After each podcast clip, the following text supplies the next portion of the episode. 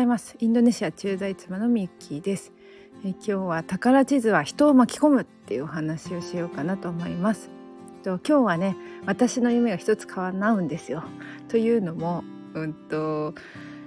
えーと、インドネシアのね、えー、住んでいる先輩ねミキコさんっていう、えー、コミュニティを運営されている方に私もう何年もお世話になってるんですけどまあ、多分その方との出会いがきっかけで私はここに来ているんだなとは思うんですけどその方がついにね島は違うんですよ。そう。あのスマトラ島っていうとこに住んでいるんですけどあの遊びに来てくれることになりました。こうやってなかなかないと思うんですね。しかも あの本当ね旅行の途中で寄ってくれるみたいな感じで私車を持ってないのでね本人から来てくれるというまたとないチャンス。っていうところですごくね楽しみにしてます。でこのねあのもちろんねあのあインドネシアに来た時にあの美紀子さんに会いに行きたいってずっと思ってたんですけどあの会いたいとは思ってたけどそうそうなので手段とかそういう何も考えてなかったんですよね。である時宝地図にコミュニティに載せたんですよ。うん、その人が来てくれるみたいな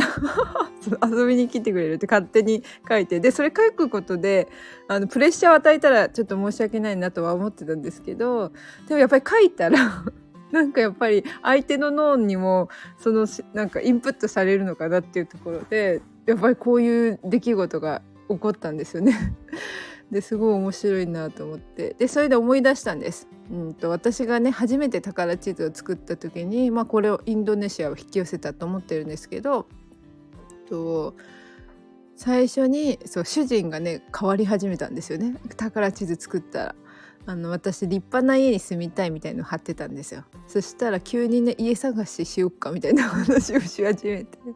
そう転勤族だしね。まだマイホームは持ってなくていつかマイホームを持ちたいって思うと思うんですけど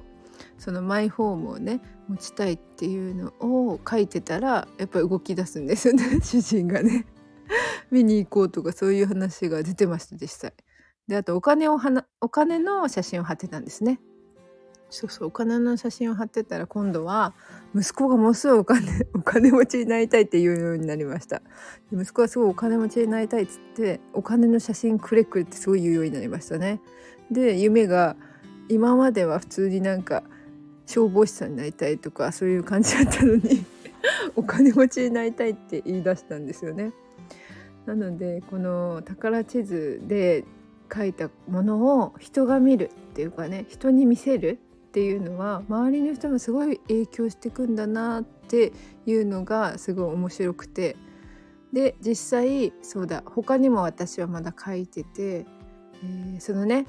コミュニティみきこさんのコミュニティのメンバーさんがと来てほしい。インドネシアにね来て私は観光案内するんだみたいのを書いてます。だからこの夢も叶ったらやっぱりすごいなってきっとね 皆さんにもあの伝わるんじゃないかなと思っております。なのでもしこの夢が叶った時にはお伝えしたいと思います。今日もご視聴くださりありがとうございました。